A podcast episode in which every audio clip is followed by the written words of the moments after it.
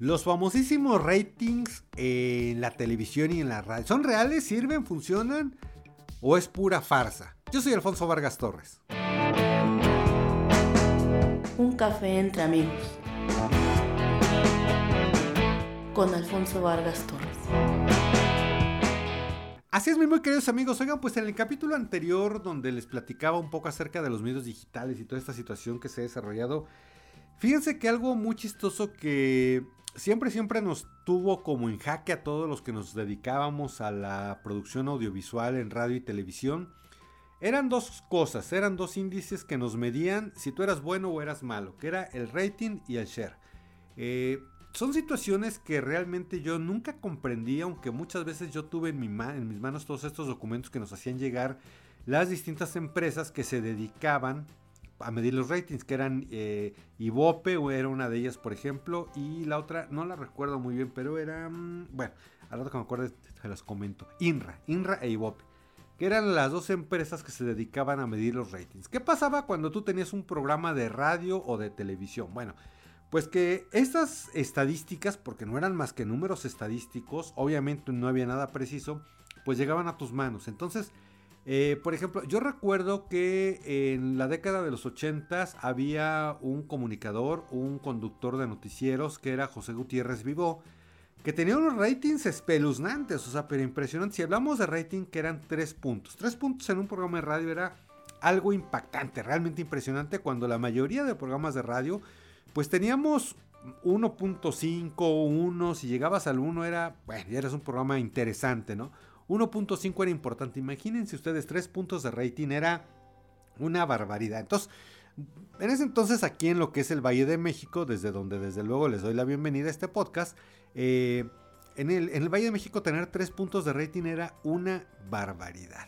Esto te lo comento a ti si eres estudiante de la carrera de Ciencias de la Comunicación. Seguramente este podcast te puede interesar y si no lo eres, pues también te puede resultar interesante todo lo que se vive en el corazón de los medios de comunicación. Y parte de los latidos de este corazón en los medios de comunicación del que les he comentado muchas veces eran los ratings. Porque obviamente tus jefes de ahí es donde se agarraban para decir si seguías al aire o si te daban las gracias porque resulta que tus ratings eran muy bajos. Ahora, ¿Cómo era la forma real de medir estos ratings? Créanme lo que hoy por hoy y después de 30 años de trabajar en la industria de los medios de comunicación no lo sé, porque nada más había rumores. Fíjense que era muy chistoso. Yo no sé, o sea, obviamente si tú eres chavo, pero ni, ni idea vas a tener a lo que te estoy hablando. Pero bueno, si tú ya eres un poquito más entrando, entrado en edad como servidor, te acordarás que, bueno, en un principio las televisiones eran de torreta. Quiere decir que eh, tú le, cambiabas al control manualmente con una perilla, o sea, y decías en qué canal querías que se quedara, aunque había dos perillas, que era el UHF, que era la ultra alta frecuencia, tú nada más usabas el otro que tenían los canales creo que del 1 al 10, porque en México pues no había más, más frecuencias, ¿no? Entonces, eh, cuando pasa la televisión ya con el control remoto y ya que eran digitales, que bueno, digitales entre comillas, que se quitó esta cuestión de la perilla, Tú en cuanto prendías tu televisión, automáticamente aparecía en Canal 2. O sea, si tú te dormías, si tú, por ejemplo, hoy eh, estás viendo cualquiera de tus sistemas de cable, ¿no? Que BTV, Sky o cualquiera de las empresas de cable que existen, ¿no? Bueno, de, televisión satelital, muchas ya no son por cable. Pero si tú te quedas viendo el 128 y apagas tu tele y la prensa al otro día, pues se queda en el mismo canal, a no ser que se vaya la luz, que era el 128. Bueno, antes no.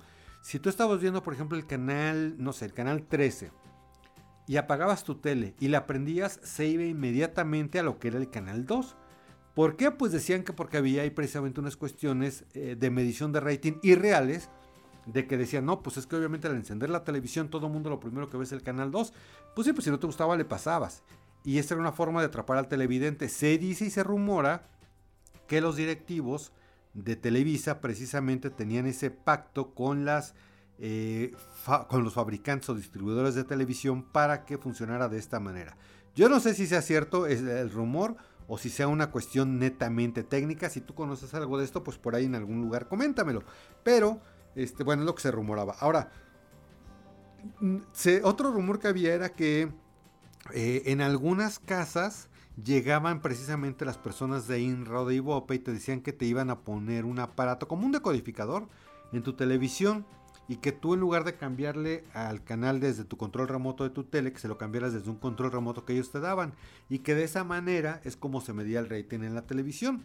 Entonces, eh, y obviamente que te daban una lana, ¿no? Pero era la forma de medir el rating de la televisión, pero pues obviamente era un porcentaje. Entonces siempre te decían, a ver, porcentaje de personas, porque eran así como muy disque específicos los ratings, que a mí nunca me parecieron así, pero bueno, o sea, eh, decía que cuántas personas había viendo en ese momento la televisión, que era el rating, y el share, que es lo que para hoy los que hacemos YouTube, por ejemplo, es la retención. O sea, que era el share, qué tiempo permanecías viendo ese programa o esa televisora, ¿no? O ese partido de fútbol, no sé, ese programa unitario, depende, ¿no? Entonces es como se medían y se siguen midiendo y siguen siendo importantes los ratings y los shares. De hecho, en alguna ocasión, trabajando en TV Azteca, eh, Ricardo Salinas o si fue Ricardo Salinas o fue Mario San Román, que era el director de TV Azteca, o ya era Benjamín Salinas también, que ya es, este, es director de Televisión Azteca. Dijeron que ya no se les iba a hacer caso a los ratings, precisamente porque no creían en ellos. Obviamente no creían porque los ratings de TV Azteca pues de pronto eran bajos. Pero esto, ¿de qué te servía? De muchas cosas. Una, para ver qué tan exitoso era tu programa. Y dos, obviamente a los patrocinadores tú les mostrabas los ratings que tenían y si tenías mucho rating, pues obviamente un patrocinador podías cobrarle más lana para que se pudiera anunciar en tu programa. Entonces, supuestamente estos ratings te arrojaban quién te estaba viendo, de qué edades aproximadamente, cuánto tiempo se quedaban viendo el programa y muchas de estas situaciones que evidentemente no eran tan reales como sí lo son hoy las estadísticas en plataformas como YouTube, como Facebook, incluso aquí en el podcast. Yo ahorita que estoy grabando estoy viendo, por ejemplo, aquí los capítulos eh, y te dice cuántas personas te vieron, te dicen en qué países te vieron, de qué edades te vieron, qué tanta retención tuvieron. Entonces realmente son muchos, pero muchos más precisos los, los bueno, no son ratings, son estadísticas, son los famosos analytics. Pero hoy día tú puedes darte cuenta de esto. Algo que a mí me daba mucha risa, queridos amigos, y que les quiero confesar, es que había un rating que le decían el rating minuto a minuto. Bueno, seguramente todavía existe. ¿Qué quiere decir el minuto a minuto? Que supuestamente te medía lo que la gente estaba viendo en ese momento y si la gente se iba o no se iba. Entonces, la anécdota que les quiero comentar y que a mí me daba mucha risa es que en algún momento en un programa de televisión, pues tú salías presentando tu nota junto con el conductor. Entonces a ti platicabas tú con él y decías, oye, pues este, traigo esta nota, hice esta investigación y presentabas tu nota al aire y todo. Entonces de pronto en una junta, uno, una de las personas de producción pues dicen que esas secciones se van a terminar porque resulta que cuando el reportero entraba, pues que el rating minuto a minuto se caía. Entonces a mí siempre me ha dado mucha risa porque yo pienso, ¿no? A ver, tú estás viendo la televisión y dices, ah, en este momento está entrando Alfonso Vargas, voy a apagar la tele o le voy a cambiar de programa porque esto me dio flojera. Y le cambias a tu tele y te esperas así como que pase la nota que dura 3-4 minutos. Y luego dices, ah, seguramente ya acabó la intervención del reportero Alfonso Vargas Torres. Voy a regresar para ver al conductor principal. Y dices, ah, ok. Digo, yo honestamente siempre se me hizo una, una real y verdadera estupidez esto porque pues no es tan fácil y no es tan factible medir lo que es el, el famoso minuto a minuto. Pero bueno, muchas cabecitas así que eran este como muy mm, ¿cómo llamarles? Cerradas, quizá cuadradas, pues que sí se guiaban muchísimo por estos ratings y decían, no, no, pues esta sección no está funcionando, sí está funcionando. Pero bueno, eh, eso se daba hace muchísimo tiempo, ahora no sé realmente cómo funcione ahora esta parte de los ratings, si se sigue haciendo el famoso minuto a minuto o qué tanto realmente... Eh, las personas, los directivos, se basen en estas estadísticas que, insisto, han sido y siempre han sido eso, estadísticas. Estadísticas que no tienen, bueno, sí tienen un fundamento desde luego, pero no tienen la realidad al 100% en sus manos. Entonces, híjole, esto del rating siempre fue un verdadero dolor de cabeza para quienes nos dedicamos a esta industria, esta bellísima industria desde luego de los medios de comunicación, porque de eso dependía muchas veces tu chama, ¿no? Y realmente si el rating no era bueno, según, insisto, estas estadísticas y estos papelitos, pues simplemente ahora sí que te daban aire, te sacaban de la jugada y te cancelaban el programa porque supuestamente tenías muy poco rating. ¿Qué empresas realmente era padre trabajar en estas empresas? Y sigue siendo, me imagino yo, porque no tienes que estar desesperadamente buscando estos números, pues las del, gobierno obviamente, porque son subsidiadas, como lo, es Canal 11, como lo era Radio Universidad, como lo era el Instituto Mexicano de la Radio, el IMER, en fin. O sea, hay, emisoras de tele y de radio donde realmente el rating no importa porque no tienes que pelear por ello. Y créanme lo que algo bien chistoso es que se hace más contenido de calidad en esto. ¿Por qué? Porque mira, yo siempre he pensado, y no es que lo piense, sino lo he palpado, que el hecho de ponerte frente a una cámara de televisión, o salir a la calle a hacer un reportaje, o sentarte para hacer un programa de radio, o sentarte para hacer un podcast, si tú lo haces realmente con entrega, con pasión, convencido de lo que estás haciendo, no funciona. Y muchas veces es muy triste escuchar cuando a ti te dicen en las redacciones, es que esto seguramente no va a servir, es que a la gente lo que le interesa es escuchar esto, o ver esto, o leer esto. Y puede ser que sí, pero en muchas ocasiones en ese eh, afán de buscar desesperadamente el rating se pierde calidad e incluso se pierde respeto. ¿Por qué respeto? Fíjense que recientemente yo, por ejemplo, les comentaba en una eh, intervención que hice en mi fanpage de Facebook, que me encuentran como Alfonso Vargas Torres, que es lamentable cómo, por ejemplo, empresas tan importantes como son Grupo Imagen, toman una nota de una persona que lamentablemente atropellan, de un ciclista, bueno, de un repartidor de comida rápida, no sé realmente si era de Uber Eats o de qué empresa, pero es atropellado en una de las vialidades importantes de la Ciudad de México, que es el eje 8, Avenida Coyoacán, y lamentablemente lo atropellan y matan a la persona. Pero la nota de la televisión fue muy desagradable porque alguien grabó a la esposa de la persona que lamentablemente perdió la vida y llega pues llorando, gritando, pues obviamente ver ahí a su esposo tirado y muerto. Y esto lo transmiten en la televisión y, te dan la nota para decir que, si tuvo la culpa esta persona, que si no la tuvo, en fin. Es muy fácil, queridos amigos, vender la nota roja. Entonces, eh, muchas veces en esa desesperación de buscar el rating caes en ese tipo de excesos. Yo estoy casi seguro, bueno, y lo mismo pasa en redes sociales, ¿no? Pero eh, estoy casi seguro que si yo hago un capítulo de YouTube donde diga, ah, tengo tres esposas y no se han dado cuenta de que soy casado tres veces, puta, ese video revienta, ¿no? Porque va a tener muchos seguidores. Eh, pero si yo hago un video padre diciéndoles que el emprendimiento es importante, dándoles tips que pueden hacer si tú eres estudiante de comunicación, pues seguramente no va a tener tal, tanto impacto. Sí va a tener desde luego sus vistas, pero no ese nivel tan impactante que nos lleva a veces lo que es el sensacionalismo. Entonces, muchas veces buscar desesperadamente esos números de rating en, en, la televisión, en la radio o ahora en las plataformas digitales nos lleva a hacer contenido, porquería, de poca calidad y las empresas que precisamente no buscan desesperadamente este rating, sino que hacen su chamba con pasión, hacen programas de verdad preciosos, porque no necesitan patrocinadores, porque no tienen que estarle vendiendo a nadie sus productos, eh, hablo de sus productos, sus programas de televisión o de radio, ¿no? Entonces, no tienen que buscar desesperadamente ese rating y curiosamente puede y suelen hacer trabajos mejores porque finalmente son trabajos que los hacen como con más pasión. Así es que y una cosa sí les digo, al final, al final del día todo tiene su costo, ¿eh? porque programas que sí son exitosos, entre comillas, exitosos, que tienen mucho rating por ser precisamente sensacionalistas, pues eventualmente terminan por irse a la basura.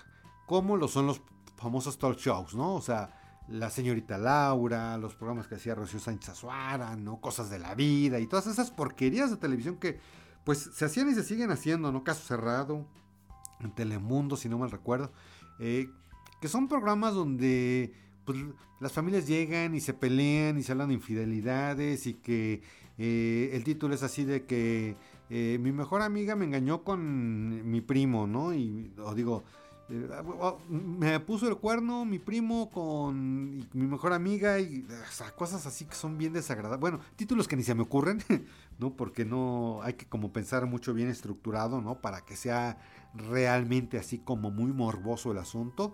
Y todos esos programas, pues obviamente hemos visto cómo nacen y están un buen rato al aire y luego desaparecen, pues porque no dejan absolutamente nada, ni siquiera entretenimiento, ¿no? O sea, digo, el hecho de ver ahí que de pronto las personas se paran y se golpean y se pelean y se encelan y todo. Eso, queridos amigos, es buscar desesperadamente el rating. Programas de porquería, programas que no tienen calidad, programas que solamente están buscando números. Eh, créanmelo que he trabajado en programas muy bonitos que no se ha necesitado de este tipo de situaciones Eh, por ejemplo, yo recuerdo con mucho cariño un programa que hacía en Capital 21 cuando surgió que se llamaba Al Alba, que era precisamente un programa donde se mostraba el color de la Ciudad de México. Lo mismo podías entrevistar a un, eh, por ejemplo, a un, este, a una persona que, maneja trajineras, que se me fue el nombre ahorita de cómo es, pero bueno, al, al que rema pues en las trajineras de Xochimilco. Y me platicaba historias tan padres, tan interesantes, como por ejemplo una vez me decía que de las cosas más simpáticas que le han pasado es que llegó una, un funeral a la, a la trajinera y les pidieron que le diera una vuelta por los canales de Xochimilco porque la última voluntad del difunto era precisamente pasear por Xochimilco. Les puedo decir que conocí y descubrí lugares muy padres en la Ciudad de México eh, y eran notas muy bonitas, notas de color en este programa que se llamaba El Alba. Entonces, eh, como les comento, recuerdo con mucho cariño realmente cosas que se hacían bien padres, buscando realmente un contenido de calidad. No hablo tanto de una cuestión cinematográfica aquí de tomas super producidas, sino realmente programas de calidad que te dejaban algo, que te dejaban un buen sabor de boca. Y miren, yo les quiero confesar que también lo que hago en YouTube y lo que hago en otras redes sociales es precisamente tratando de evitar este tipo de situaciones. Créanme, lo que tengo todo el conocimiento del mundo para hacer eh, como, no sé, capítulos muy sensacionalistas en YouTube y seguramente tendría un chorro de seguidores. Y aquí mismo en los podcasts o en, o en, la fanpage de Facebook, ¿no? O sea, pero creo que no se trata de eso. Por mi trabajo, por mis redes sociales, por los grupos de WhatsApp a los que pertenezco, créanme lo que a veces me llegan imágenes impactantes. O sea, de accidentes automovilísticos, de personas que atropellaron, de personas que se caen de algún edificio, de algún albañil que se cae en una obra, no sé. Y tengo en mis manos material que puede ser impactante, porque lamentablemente a veces sí, sí, sí este, reconozco que somos muy morbosos y de pronto nos gusta ver ese tipo de imágenes. Entonces, si pusiera esas imágenes, olvídenselo. Olvídense, mis números se van al cielo, pero no es la cuestión. Yo creo que aquí la cuestión es hacer trabajo de calidad y hacer trabajo que les y nos deje algo como más padre, como importante, ¿no? Por eso también la intención un poco, queridos amigos, de hacer este podcast, eh, para que conozcan un poco qué es lo que hay detrás de los medios de comunicación. Reitero mucho, lo he dicho en muchos podcasts y lo dije al principio de este, si tú eres estudiante de la carrera de Ciencias de la Comunicación, seguramente te puede interesar todo esto que se vive dentro de los medios y si no, si no lo eres, pues seguramente como público, como espectador, tú que estás frente a la pantalla de televisión, ahora frente a la pantalla de tu computadora, tu tableta, tu smartphone, ver qué es lo que pasa detrás de toda esta cuestión de lo que son la creación de contenidos audiovisuales o la producción de contenidos audiovisuales. Pues mis queridos amigos, muchas, muchas gracias por el favor de su atención. De verdad, infinitas gracias a ustedes que se toman el tiempo para escuchar estos podcasts. No nada más en México, sino me da realmente muchísima emoción ver las estadísticas, como les comentaba, y ver que pues están por ahí escuchando este podcast en distintos países, incluso gracias a los que escuchan en Estados Unidos, en Perú, en España, en Bolivia, en Alemania incluso. Muchas, muchas gracias por el favor de su atención. Y pues por ahí espero sus comentarios. Realmente, a pesar de que ya llevo varios capítulos en este podcast, todavía no, no como que le agarro bien la onda de, de por dónde me podrían dejar comentarios. Pero por eso los invito a que me escriban en mis redes sociales. En Facebook me encuentran como Alfonso Vargas Torres, en Instagram como arroba Alfonso-Vargas-Torres y desde luego eh, en el canal de YouTube como Alfonso Vargas Torres, que es una de mis plataformas principales. Eh, por ahí les pues comento, les platico muchas otras cosas, los eh, me acompañan a, ver algunas cuestiones. Fíjense que estoy preparando capítulos padres porque le estoy trabajando, bueno, no le estoy trabajando, estoy colaborando para una agencia informativa que se llama WCN Televisión que precisamente busca mostrar al pueblo, al público norteamericano, todo lo que hay y todas las bellezas, grandezas que tenemos en México. Es un proyecto muy bonito que aunque ya está arriba la plataforma, se están haciendo algunos ajustes importantes y ya les estaré platicando por aquí, por, por todos los medios, eh, cómo es que va a surgir esta plataforma y, por ahí los llevaré más o menos al día a día de cómo grabo estos reportajes. Pues mis muy queridos amigos, muchas, muchas gracias por el favor de su atención, por ahí los espero en todas las redes sociales. Nos vemos, nos escuchamos.